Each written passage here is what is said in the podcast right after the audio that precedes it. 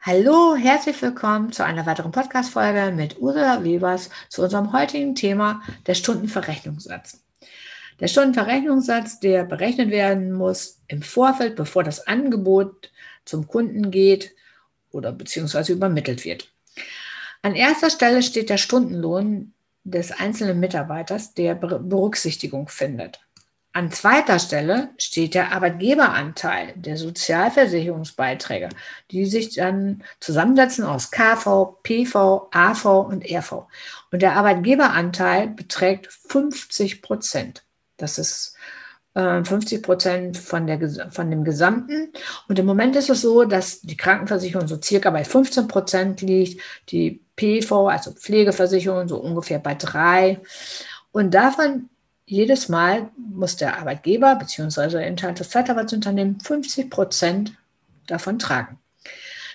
Der nächste Faktor sind die kalkulatorischen Gemeinkosten, also alles, was mit dem Unternehmergehalt zu tun hat, kalkulatorische Abschreibung, kalkulatorische Miete und natürlich die kalkulatorischen Zinsen, die also auch in dem Fall Berücksichtigung finden und sich widerspiegeln in der Kalkulation. Der nächste große Ballen an Posten sind eigentlich die betrieblichen Gemeinkosten. Also alles, was mit Raumkosten, Werbungskosten, Mietleasing, also es werden ja auch Fahrzeuge manchmal geleast. All diese Positionen gehören mit in die Kalkulation. Und darüber hinaus natürlich alles, was mit Personalzusatzkosten zu tun hat. Das bedeutet also die U1, U2, U3-Umlage, die Beiträge für die VBG, also beziehungsweise Unfallversicherung, die trägt der Arbeitgeber ja auch komplett alleine. Die Feiertage, der gesetzlichen Urlaubsanspruch, Lohnfortzahlung und natürlich PSA, Arbeitskleidung, Betriebsart und, und, und. Also es sind ganz viele einzelne Faktoren, die also mit in die Kalkulation berücksichtigt werden müssen und auch mit einberechnet werden.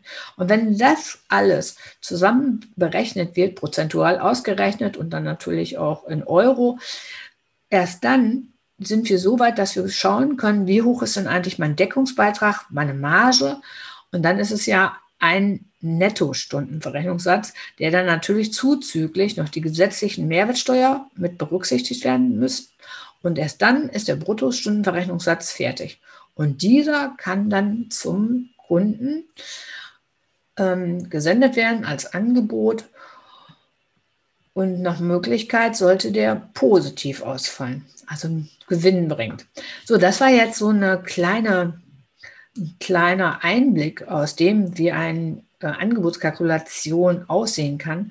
Weil er sehr umfangreich ist, habe ich mir überlegt, ich werde so einiges als PDF-Format ähm, freisetzen bzw. online stellen, sodass man sich das nochmal runterziehen kann, um überhaupt, wie gesagt, ins Eingemachte zu gehen. Also alles, ähm, was mit den drei äh, U's zum Beispiel zu tun hat, mit der Umlage U1, U2, U3, das wird alles viel zu viel und deshalb gebe ich das in schriftlicher Form raus, sodass man das dann mal nachlesen kann und eben halt auch alles, was mit den betrieblichen Gemeinkosten zu tun hat, was fällt darunter, wie muss man das berechnen, etc. pp und eben halt alle weiteren ähm, einzelnen Elemente.